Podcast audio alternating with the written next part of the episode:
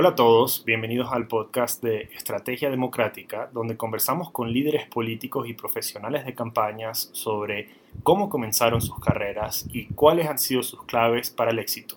Soy Martín Molina, consultor de campañas, sociólogo de Harvard y fundador de Estrategia Democrática. Más allá de los podcasts, en Estrategia Democrática ayudamos a líderes a ganar elecciones para renovar la democracia en toda América Latina. Para escuchar más episodios, recibir acceso a memos gratuitos que te ayudarán con tu campaña y tener la oportunidad de generar ingresos con nuestro programa de afiliados, pueden ir a estrategiademocrática.com slash podcast.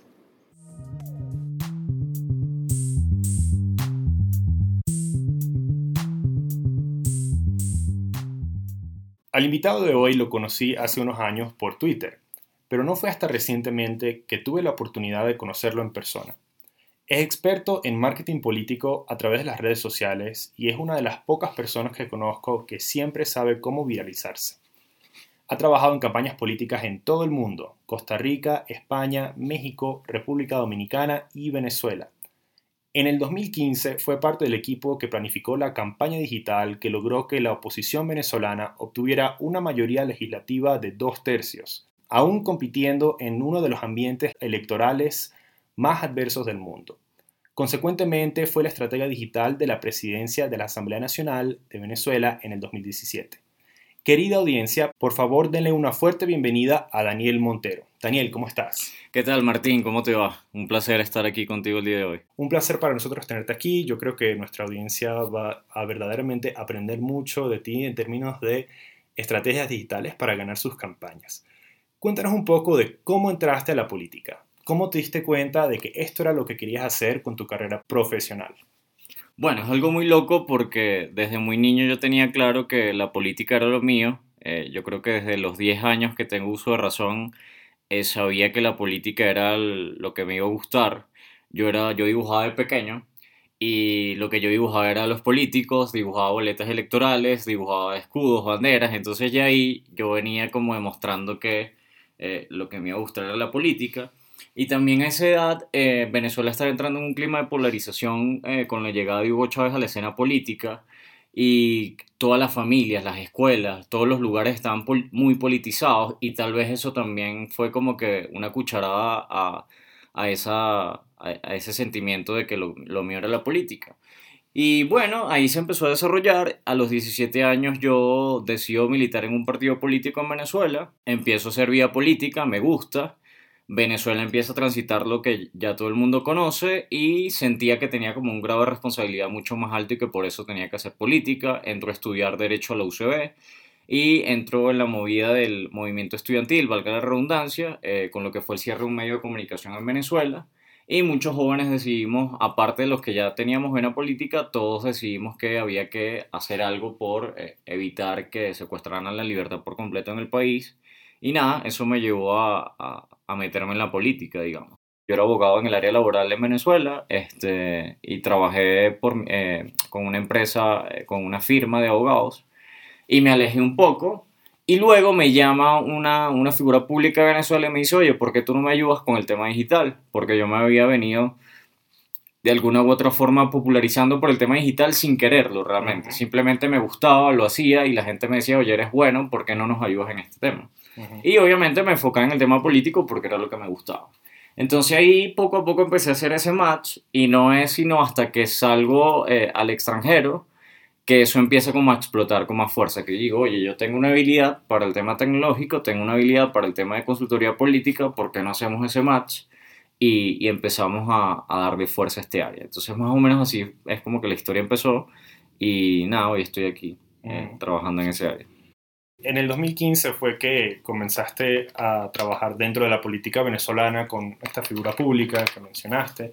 Eh, justo te iba a preguntar eso, ¿qué vino primero? ¿Tu reconocimiento en la política o tu fama en las redes sociales? Pero ya me respondiste. Sí, no, bueno, fue a la par realmente, porque eh, yo empiezo con el tema, las redes sociales empiezan a explotar como que en el año 2007, yo empiezo a tener cuenta en Twitter en el año 2008, fue muy gracioso porque cuando yo abro mi cuenta en Twitter, de políticos nada más la tenía un alcalde, que era en ese momento el alcalde de Chacao, Ramón Muchacho. No sé si era ya alcalde, pero eh, al final terminó siendo alcalde de Chacao, una ciudad de Venezuela. y yo, nada más. Nadie tenía Twitter y, y nadie apostaba nada por Twitter. O sea, todo el mundo decía que eso era una locura, que no había nada que hacer. Al año siguiente todos los políticos estaban metidos en Twitter. Este, y nada, eso se fue desarrollando a la par porque yo eh, me meto en, en, un partido político en el año 2007 y a la par empiezo, empiezo a hacer vía política, empiezo a hacer vía digital, perdón. Entonces, digamos, fue algo como que se dio a la par y, fue haciendo match sin, sin, pensarlo, no fue pensado así, pasó. Eh, cuéntanos un poco más de estas elecciones legislativas del 2015 en Venezuela. ¿Cuáles fueron los mayores retos que enfrentaron al competir con, contra un sistema autoritario? Mire, hay que entender el contexto de esa elección. Como te lo decía, Venezuela venía de, de una elección muy dura que era el, el, tema presidencial en el que la gente sentía que le habían hecho fraude. Pero en esos dos años el, el país empieza a entrar en una crisis económica muy dura que hoy, hoy ha estallado, pero ya en el año 2013 empieza ese declive por varias razones. Eh, eh, Hugo Chávez había gastado muchísimo dinero en el año 2012 para poder ganar eh, esa elección, que fue la elección que por primera vez era reñida a nivel político, o sea, tenía un líder político enfrente que realmente podía ganarle la elección. Ellos gastaron mucho dinero, el, el PIB se lo comieron eh, con el dinero que invirtieron en esa elección. Y esa gastadera de dinero y todo el tema de estatización que había hecho antes Hugo Chávez antes de morir, eh, por suerte le cayó fue al, a la persona que hoy está en el poder en Venezuela, que es Nicolás Maduro, y eso hace que eh, haya un descontento social muy grande porque empiezan a suceder muchísimas cosas, los servicios públicos empiezan a, fallar de manera mucho más grave de lo que ya venían fallando, empieza a haber una escasez increíble de alimentos y de medicinas porque no tenían dinero para, para importar, que era lo que hacían, porque ya la producción nacional no estaba existiendo.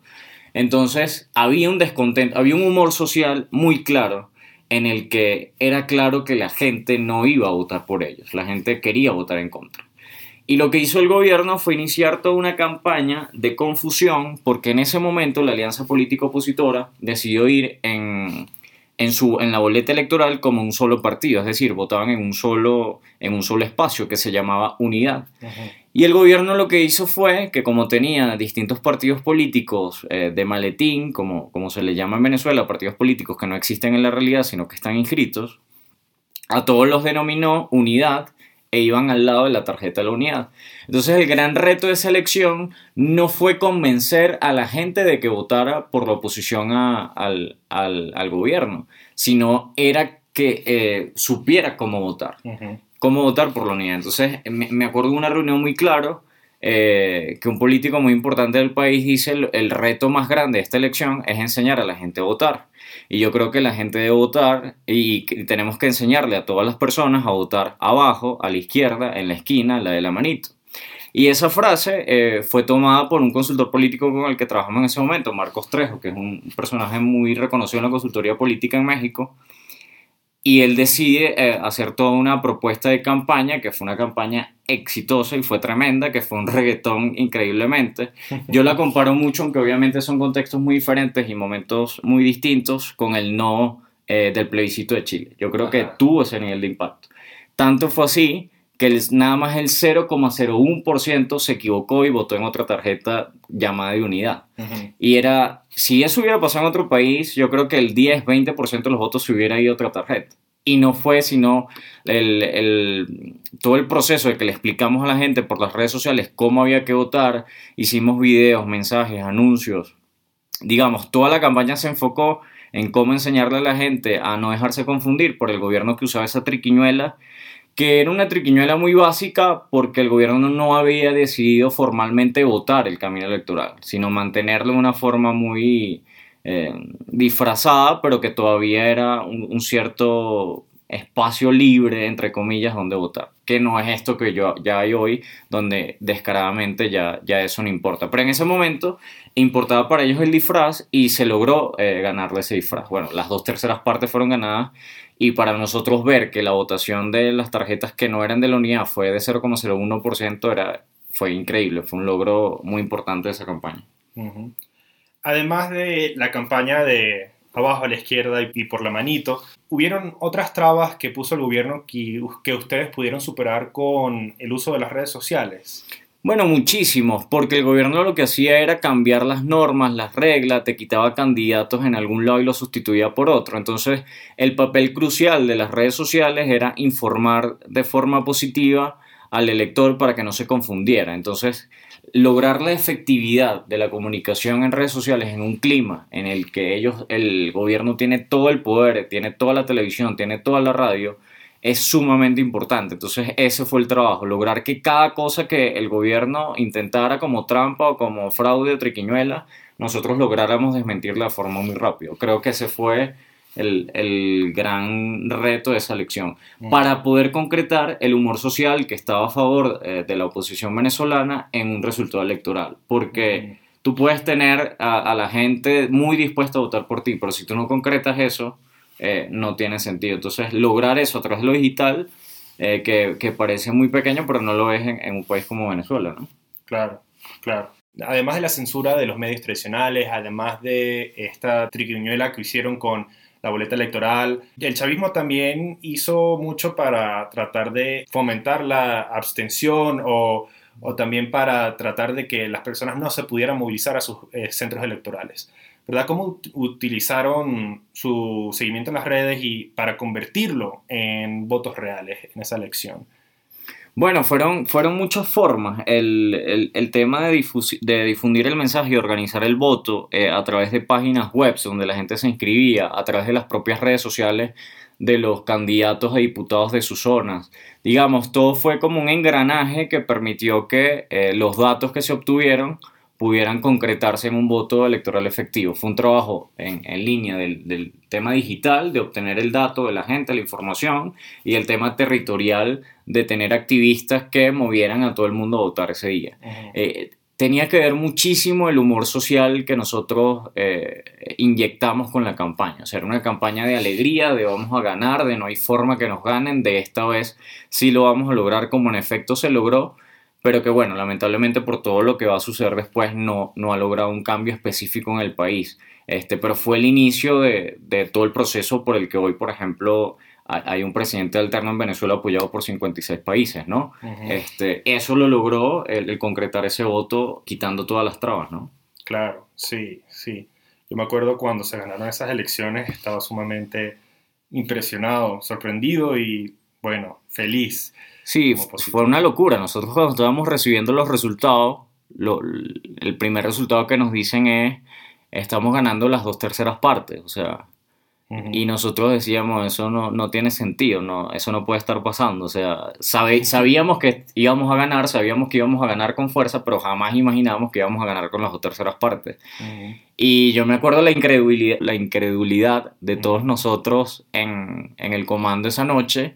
Este, pero sí, fue un momento increíble y, fue un momento en que se demuestra que cuando la gente quiere, se organiza y, tiene un espacio libre que es el que hoy no tenemos y que, el que es el que estamos buscando, un espacio mínimo donde la gente puede ejercer libremente su voto, se pueden lograr cosas increíbles, ¿no? Y, fue lo que pasó. Y es la razón por la cual todavía tenemos alguna esperanza. Totalmente. Y en tu tiempo trabajando en la presidencia de la Asamblea Nacional en el 2017, ¿Qué aprendiste en términos de la diferencia de comunicar, eh, de comunicar durante una campaña versus eh, comunicar mientras estás en el gobierno? Bueno, la, la, diferencia fundamental es que la campaña es un momento específico y en ese momento específico hay ciertos temas y ciertos debates que al final pueden pasar debajo de la mesa luego, ¿no?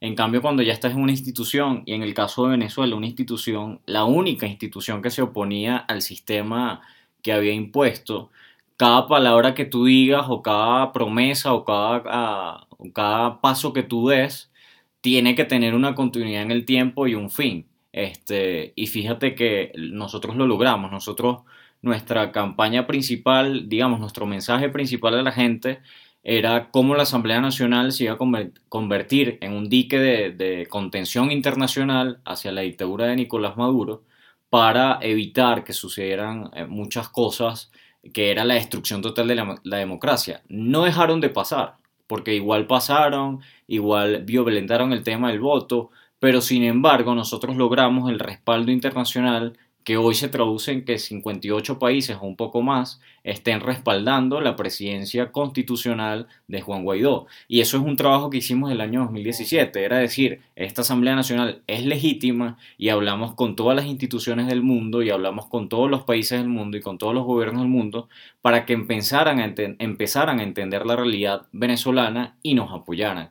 Y, nuestro mensaje principal durante esa, esa, durante esa gestión eh, fue ese y, se cumplió porque ahí está el apoyo tangible de los países. Entonces, no fue que dijimos, ay, vamos a trabajar para que los países nos escuchen y ya, y eso se quede ahí. Fue un trabajo constante en el tiempo y eso es lo, lo principal de cuando, en este caso no era gobierno, porque era el, el, gobierno parlamentario, digamos, pero eh, igual tú tienes que tener una credibilidad frente a la gente y cuando tú no logras algo, y en el caso de Venezuela que es tan duro lograr cosas muy específicas. Eh, para nosotros es un orgullo que, por ejemplo, se haya frenado todo el apoyo financiero internacional a un gobierno ilegítimo. Eso lo logramos en esa gestión. Eh, que todos los países atendieran a la crisis venezolana, lo logramos en esa gestión. Entonces lo que me quedó claro fue eso, saber que no puedes decir cualquier tontería, que no puedes decir cualquier cosa, que tienes que ser muy serio en lo que estás, en lo que estás diciendo y que eso tiene que tener una continuidad, que no pueden ser cosas al aire, que no te puedes quedar en el día a día de la política, que es lo que pasa en una campaña, que te quedas en el límite del directo, sino que tiene que tener una visión a futuro y, creo que eso fue lo que logramos, que la Asamblea Nacional fuera la bandera internacional eh, del único, eh, como único poder legítimo representante de la gente en Venezuela. Y eso, a pesar de que hoy la dictadura de Nicolás Maduro se mantiene, el gran dique de contención ha sido la Asamblea Nacional. Eso, eso nadie lo duda. Fíjense que el presidente de la Asamblea Nacional no ha podido ni tocarlo. Este, y es por todo ese apoyo internacional. Y eso viene desde el trabajo que hicimos en 2017, que es algo que a mí me hace sentir orgulloso y es la razón por la que estoy fuera del país, pero que a mí en lo particular no, no me arrepiento para nada y, me siento muy orgulloso de eso. Hablemos un poco de las elecciones que se están llevando a cabo actualmente en el resto de Latinoamérica, en particular las de Argentina, Bolivia y Uruguay. ¿Qué patrones o tendencias has visto en los mensajes de los candidatos que llevan la delantera?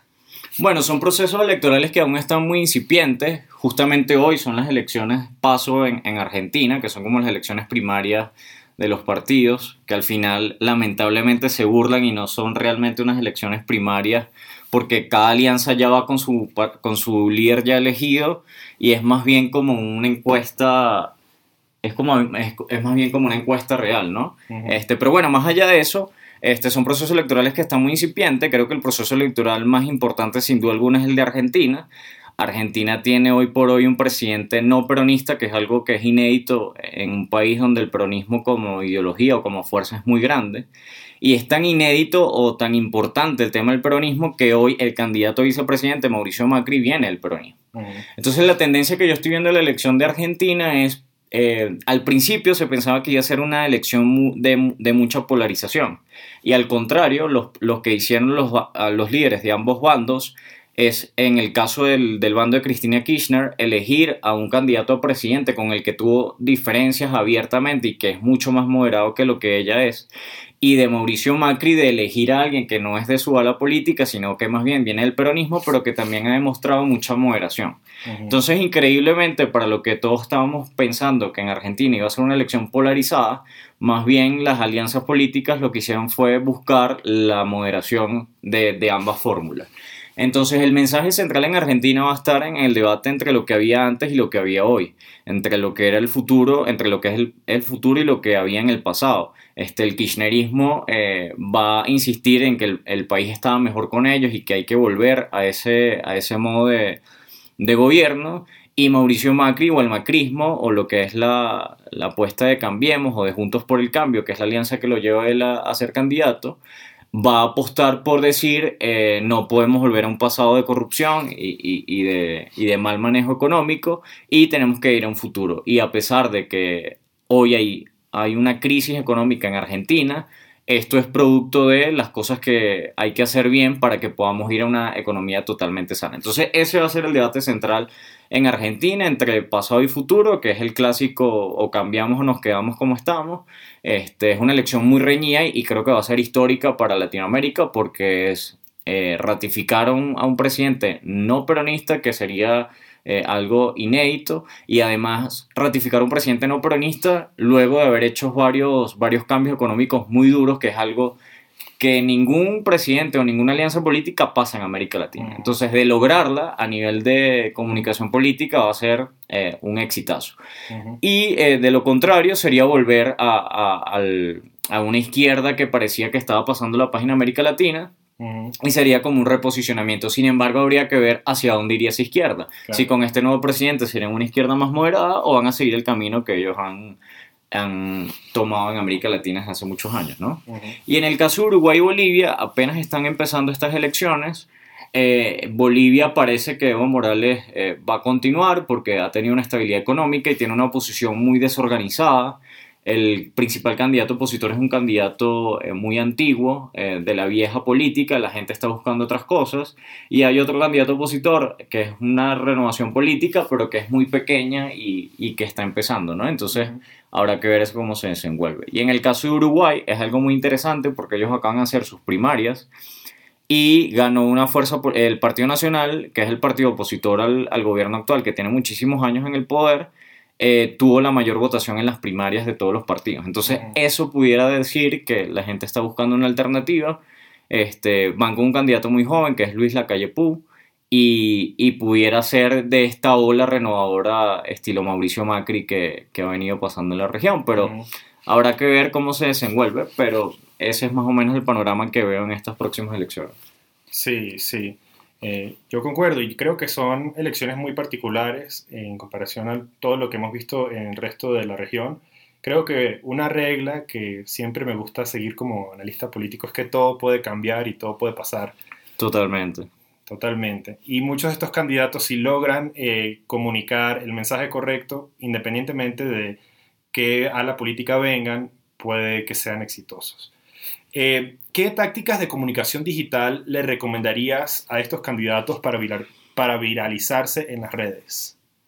Mira, yo creo que algo muy importante que está buscando la gente es resultados concretos. Y esos resultados concretos pueden contarse a través de historias, de historias reales de gente que en el caso de quienes tengan poder eh, pudo transformar su vida porque eh, hubo una política pública que lo ayudó. Entonces el tema del relato de historias concretas de historias sobre hechos concretos, perdón. Eso es muy fuerte y muy poderoso. Este, y algo básico que está pasando, que está buscando la gente, es que necesita ver a líderes políticos que sean auténticos. No importa cómo sean, no importa de qué ideología sea, pero la gente quiere la gente no quiere votar por políticos, quiere votar por personas. Entonces, la mejor forma de viralizarse es mostrar las personas que eres en tus redes sociales y mostrar los cambios que estás haciendo o los cambios que quisieras hacer de una forma distinta, atractiva, narrativa, que atrape al elector y diga yo, yo quiero eso para mi país, para mi ciudad, para lo que sea, ¿no? Yo creo que por ahí va el tema, más que de viralizarse, de, de que, sí, pero, pero no en un sentido de tener mil RTs o de tener mil likes, sino en el sentido de que el mensaje llegue de forma más certera así tengas 10 likes o 1000 likes. Creo que ese es el reto que, que, están enfrentando los políticos hoy. Claro, claro. Aún hay muchas misconcepciones sobre la comunicación digital. ¿Cuáles, ¿Cuáles son los peores consejos políticos, particularmente con respecto a la comunicación digital, que has escuchado en tu carrera y en qué han resultado? Bueno, hay consejos como compra 20.000 seguidores en Twitter o vamos a comprar miles de likes para que la gente sienta que tú eres muy, muy famoso en redes. Creo que eso es lo peor que pasa en un político. Un político y cualquier persona que está en redes sociales, ¿no? Comprar likes y creer que la gente porque ve que tienes muchos likes o muchos seguidores eh, va a votar por ti o va a creer que tú eres más popular o no. Creo que eso es de los peores consejos que hay.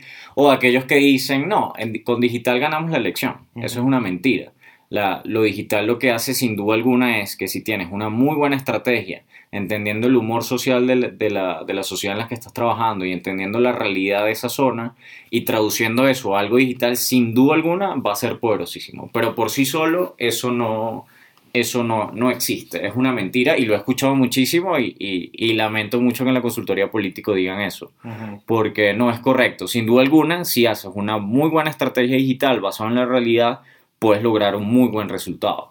Pero lo digital por sí solo no te va a ayudar a, a, ganar una elección. Es una gran herramienta que te permite, si tienes una buena estrategia y tienes una serie de condiciones, sin duda alguna lograr un muy buen resultado. Claro, claro. Eh, tiene su lugar entre las otras herramientas que usamos para, para ganar elecciones en las campañas. Totalmente. Eh, por el otro lado, ¿cuál es el mejor consejo que has escuchado con respecto a la comunicación digital en la política y en qué ha resultado? Yo creo que el mejor eh, consejo que he escuchado en el tema digital es simplemente que haya una estrategia global y que lo digital vaya enfocado a esa estrategia. Yo creo que cuando haces eso, eso logra que realmente tú puedas tener un resultado exitoso, ¿no? Y en algunos casos, eh, que el candidato sea él mismo eh, es muy importante, que sea un candidato natural en sus redes sociales y, que permita transmitirle a la gente por la persona por la que va a votar. Creo que eso es fundamental eh, a, nivel político digital. ¿Cuál es el libro que más ha formado tu modo de operar en la vida y en la política? ¿Qué libro le recomendarías a alguien que quiere dedicarse a la política y apenas está comenzando? Mira, yo creo que el gran problema de la política actual es que está respondiendo a preguntas que se han hecho durante hace muchos años. Y yo creo que el mundo está cambiando y están cambiando las preguntas y están modificándose las respuestas. Hay que empezar a buscar respuestas a estas nuevas preguntas. Y hay tres libros que a mí me encantan para entender el mundo de hoy, que es El fin del poder de Moisés Naim, Crear o Morir de Andrés Oppenheimer y eh, Homo Deus de Yuval Noah Harari. Yo creo que esos tres libros te hacen entender el mundo en el que estamos hoy a nivel político y social y cómo la tecnología va a tener un papel fundamental en las nuevas preguntas y en las respuestas que hay que hacerse. Entonces, si me preguntas qué libros recomendaría, yo digo que esos tres libros para cualquier político que hoy quiera hacer política para mañana tiene que ser. Yo creo que libros como El Capital, que sin duda alguna obviamente hay que leerse, u otros libros, eh, digamos, tradicionales de la política son importantes. Pero creo que el problema no es buscar responder viejas preguntas, sino cómo respondemos a las nuevas preguntas que se está haciendo el mundo. Completamente, completamente es nuestro deber modernizar la política.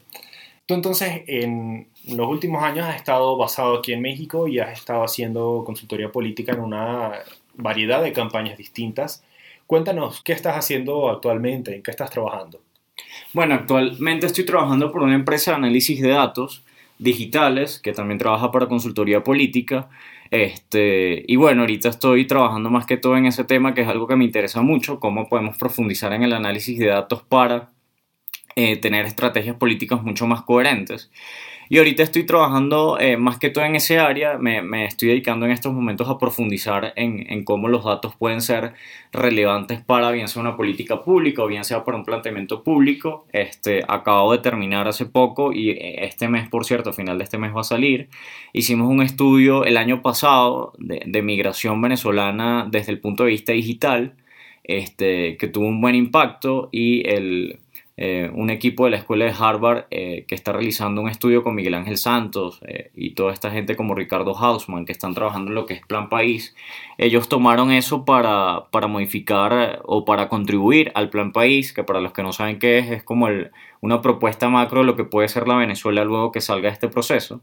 Y lo que hice este año ahora, y actualizamos todos esos datos, que es dramático porque ves el incremento eh, terrible de lo que es la migración venezolana, pero profundizamos para entender quiénes son y, qué están haciendo estas personas, eh, si son eh, qué, qué nivel de educación tienen, en qué países están ubicados, cuáles son las ciudades con mayor con mayor penetración de, migrantes venezolanos. Entonces, todo ese tema de datos, ahorita estoy trabajando en una nueva página web personal, va a ser esdemontero.com, como son todas mis redes sociales. Entonces, allí lo que estoy es trabajando con ese tema de análisis de datos. Eh, igualmente con el tema de las elecciones de América Latina, lo que estoy haciendo es, a partir de algo muy básico, que son las búsquedas de Google y los datos de encuestas eh, en campo realizadas, cómo podemos obtener datos que nos permitan saber por dónde va la intención del electorado y qué está pensando. Entonces, más que todo, eh, me he estado dedicando este año a eso, al tema de datos digitales específicamente, pero igual sigo con la consultoría política digital. Eh, vamos a ver qué campañas ahora voy a sumarme a trabajar, pero bueno, ahí estoy abierto. Entonces, si alguien me quiere escribir, pues ahí estamos. Perfecto. buenísimo. Muchísimas gracias, Daniel. Terminemos con una última pregunta Si pudieras comunicarles algo en específico a todos los ciudadanos de tu país, ¿qué sería? Mira, esto es un momento muy duro para el país y yo creo que es una frase muy simple que es siempre ir hacia adelante, ¿no? Creo que nos ha tocado circunstancias sumamente duras tanto para los que están allá como para los que estamos afuera. Y siempre me busco una respuesta a, todo esto y nunca encuentro otra que no sea que ir siempre hacia adelante. Por ejemplo, hoy yo fui a comer a un, a un sitio venezolano, este, y veía a los venezolanos trabajando, haciendo su comida para salir adelante. Y luego fui casualmente a otro sitio a comprar un producto y cuando la persona que me atiende la escucho era venezolana. Entonces digo, llegué a mi casa y cuando llego a mi casa veo un video de un venezolano de 65 años que trabaja como repartidor en Argentina. Entonces digo, al final lo único que nos queda es seguir adelante a pesar de todo este desastre. Y tal vez hay gente que dirá, bueno, él lo dice desde afuera y es más fácil, pero no, también el que está dentro sigue adelante y ve cómo resuelve y cómo le da comida a sus hijos y cómo trata de trabajar y cómo, cómo le da la vuelta a la realidad. Y creo que hay que seguir adelante porque si Dios nos ayuda y todo esto pasa pronto, eh, creo que la reconstrucción de Venezuela va a ser una cosa fenomenal y creo que va a ser un fenómeno mundial porque vas a tener gente vas a tener una mezcla de culturas, vas a tener una gente que está en otros países evolucionando con el mundo y que va a ir a Venezuela a llevar todo eso. Y hace poco murió Carlos Cruz Díez y él dejó una carta a los jóvenes donde él decía que qué maravilla porque todo estaba por construirse en Venezuela y que eso era algo maravilloso. Y tomando esas palabras y, y tomando lo que yo he entendido de que nada más hay que seguir adelante, creo que eso, eso va a ser maravilloso, ¿no? Que sigamos adelante y podamos construir mañana un mejor país. Y, nada, creo que esa, esa es la gran lección. Seguir adelante y aprender de los errores para que eso más nunca nos vuelva a pasar ni a los venezolanos ni a ninguna otra sociedad del mundo, ¿no? Eso espero, que aprendamos de esta tragedia y que sigamos adelante. Muchísimas gracias Daniel. Lo escucharon aquí en el podcast de Estrategia Democrática. Daniel Montero Síganos en sus redes sociales, es de Montero, lo encontrarán en la descripción de este episodio, también con sus recomendaciones de libros. Muchas gracias Daniel y espero que tengan un buen día.